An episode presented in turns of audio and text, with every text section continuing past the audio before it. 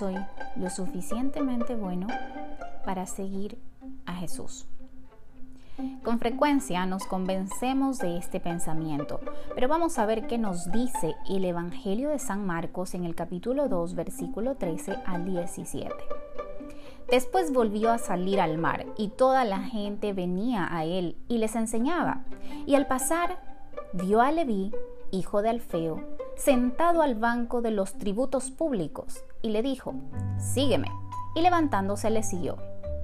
Aconteció que estando Jesús a la mesa en casa de él, muchos publicanos y pecadores estaban también a la mesa juntamente con Jesús y sus discípulos, porque había muchos que le habían seguido. Y los escribas y los fariseos, viéndole comer con los publicanos y con los pecadores, dijeron a los discípulos, ¿qué es esto? ¿Que él come y bebe con los publicanos y pecadores? Al oír esto Jesús les dijo, los sanos no tienen necesidad de médico, sino los enfermos. No he venido a llamar a justos, sino a pecadores. Después de leer este pasaje te puedo decir, tranquilo. Antes de conocer a Jesús y a su Evangelio, todos tenemos la concepción errónea que debe ser santo o perfecto para comenzar a seguir a Jesús. Incluso viejo y cansado de los placeres de este mundo, con el pensamiento que tienes que haberlo experimentado todo y ser de mundo, para luego retirarte a una vida de espiritualidad.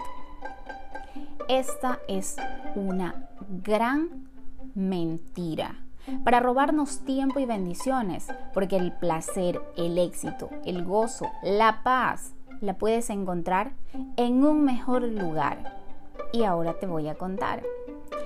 Este pasaje nos invita a conocer a un Jesús dispuesto a todo por amor. Entonces el primer requisito es tener un corazón dispuesto. Jesús recorría muchos lugares en el cumplimiento de su ministerio. Así que el segundo requisito, voluntad incondicional. ¿Y sabes a qué edad? A los 30 años. Significa que no era un anciano y que desde los 12 años ya debatía con los eruditos religiosos de su época.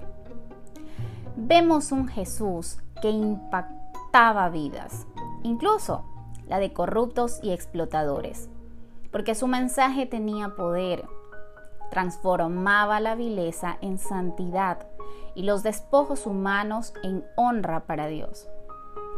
Por lo tanto, el tercer requisito es estar dispuesto a impactar la vida de los demás a través de tu testimonio.